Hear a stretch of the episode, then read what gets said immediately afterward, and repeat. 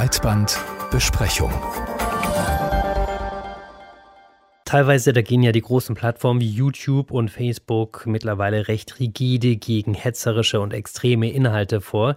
Aber radikale Blogger finden neue Wege, ihre Inhalte auszuspielen und damit sogar ordentlich Geld zu verdienen. Ja, und besonders gut funktioniert das anscheinend auf der Videoplattform Odyssey.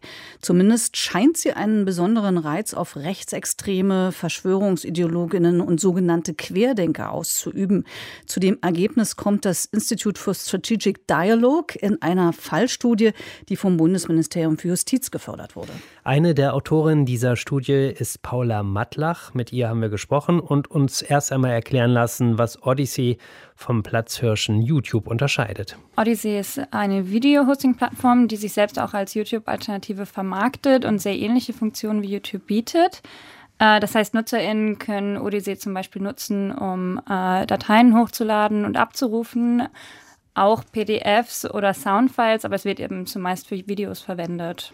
Auf der Plattform wird ja auch Geld verdient, aber anders als bei YouTube. Wie sieht denn das Geschäftsmodell von Odyssey aus? Also Odyssey ist eine sogenannte Incentivized-Plattform. Das heißt, dass NutzerInnen für ihre Aktivitäten auf der Plattform belohnt werden indem sie zum Beispiel für das Anschauen von Videos oder das Ansammeln von FollowerInnen äh, die virtuelle Währung Library Credits verdienen. Also da gibt es mehrere Prozesse, die greifen. Einerseits gibt es ein sogenanntes Gamifizierungsprinzip auf Odyssey. Das heißt, man wird ähm, für so etwas wie zum Beispiel das Ansammeln von FollowerInnen nach Leveln belohnt und bekommt dann immer eine kleine Prämie, wenn man ein bestimmtes Level erreicht hat. Also das, solche Prämien gibt es auf der einen Seite und dann gibt es auf der anderen Seite nochmal Auszahlungen dafür, wenn Videos, eigene Videos häufig geschaut werden werden. Das ist aber etwas undurchsichtig für uns.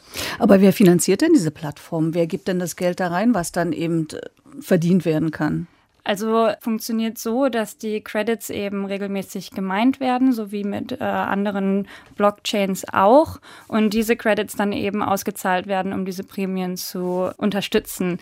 Es ist aber auch so, dass zum Beispiel Library Credits gekauft werden können auf manchen von diesen Kryptohandelsplattformen und dass es jetzt auch ganz neu ähm, eine Art Subscription-Modell geben soll, mit dem NutzerInnen die Plattform direkt unterstützen können, indem sie einen monatlichen Betrag direkt an die Plattform zahlen. Wer nutzt denn jetzt die Plattform? Können können die NutzerInnen einem politischen Spektrum zugeordnet werden oder ist das ein diverses Spektrum? Also die Plattform selbst wird von unpolitischen NutzerInnen genauso, also ebenso frequentiert wie eben auch von politischen NutzerInnen. Die ist also relativ divers aufgestellt. Es ist trotzdem so, dass wir eben feststellen können, dass sich innerhalb der rechten Szene gerne auf Odyssey angesiedelt wird mittlerweile, eben weil dort weniger moderiert wird als zum Beispiel auf großen Plattformen. Spielt da das Geschäftsmodell auch eine Rolle? Weil ich kann natürlich dann auch mit diesen extremen Inhalten Geld verdienen und das wird mir natürlich woanders schwer gemacht. Also wir gehen auf jeden Fall davon aus, dass das eine Rolle spielt, weil äh, YouTube eben etwas genauer hinschaut und man dort ja auch äh, einige Schwellen erreichen muss, damit man äh, mit Hilfe von Werbung die eigenen äh, Kanäle monetarisieren kann.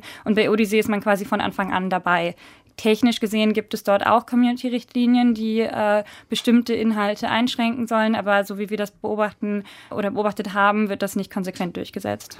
Sie haben ja in Ihrer Studie herausgefunden, äh, dass ein verschwörungsideologisches und rechtsextremes Milieu systematisch und strategisch auf Odyssey verlinkt, dort ihren Content verbreitet. Ich nehme mal an, der Grund dafür ist das, was Sie eben beschrieben haben, dass es das Geschäftsmodell eben das zulässt. Aber dennoch müssen ja Plattformen, die auch in Deutschland abrufbar sind, sich der europäischen und deutschen Rechtsprechung Rechtsprechung ähm, unterordnen.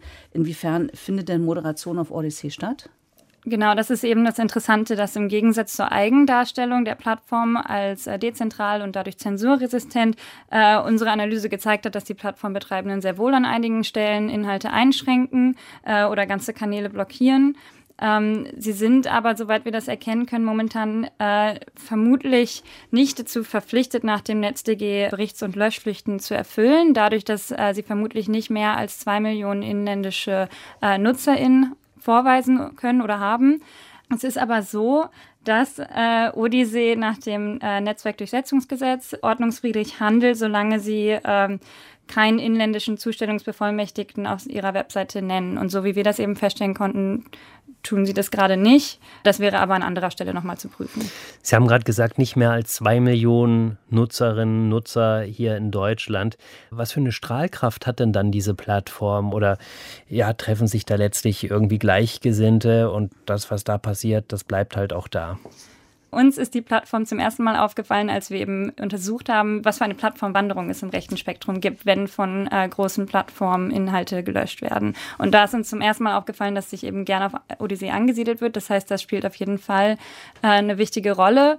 Ähm, nichtsdestotrotz ging es uns auch einfach darum zu zeigen, was für ein Potenzial die Plattform äh, aufweist. Also obwohl sie noch so klein ist, konnten wir eben feststellen, dass bei nur 53 Accounts, die wir untersucht haben, diese Accounts über die letzten 16 Monate ungefähr äh, 122.000 US-Dollar verdient haben. Aber dann trotzdem eher eine Rolle in rechtsradikalen Kreisen und das schwappt dann nicht in andere Teile der Gesellschaft über, weil das eben jetzt normale Nutzerinnen und Nutzer nicht unbedingt mitbekommen, was da so passiert. Also da muss ich fairerweise sagen, dass unsere Studie sich ja qualitativ auf, den, auf die rechte Szene beschränkt. Wir haben jetzt nicht die gesamte Plattform Plattform angeguckt und dann rausgefiltert, wie, viel, wie viele Inhalte von der Plattform kommen aus dem rechten Spektrum oder wurden vom rechten Spektrum dort veröffentlicht. Wenn man sich die Plattform qualitativ anschaut, dann ist es extrem einfach, dort diese Inhalte zu finden. Das heißt, wenn jetzt unbehelligte Menschen auf die Plattform kommen, dann kann es schnell passieren, dass sie dort Videos sehen, die vielleicht rechtsextreme Narrative unterstützen. Aber so wie Sie sagen, ist die Plattform auf jeden Fall noch nicht im Mainstream angekommen. Gibt es Forderungen oder Handlungsempfehlungen, die Sie mit Ihrer Studie verknüpfen? Äh, ja, auf jeden Fall. Also eine unserer Handlungsempfehlungen bezieht sich auf den im März 2022 von Bundesinnenministerin Nancy Faeser vorgestellten Aktionsplan gegen Rechtsextremismus, in dem ja unter anderem aufgelistete Finanzierungsmöglichkeiten wie zum Beispiel Konzerte, Festivals, Musikprodukte und so weiter genannt werden. Und wir schlagen eben vor, dass da auch so digitale Finanzierungsmöglichkeiten wie die von Odyssey gebotenen Finanzierungsmöglichkeiten mit aufgenommen werden, damit die eben nicht einfach unbeobachtet weiterlaufen können. Paula Matlach über den besonderen Reiz von Odyssey für rechtsextreme Milieus. Im Rahmen einer Studie des ISD Germany hat sie die Aktivitäten von radikalen Gruppen auf der Videoplattform untersucht.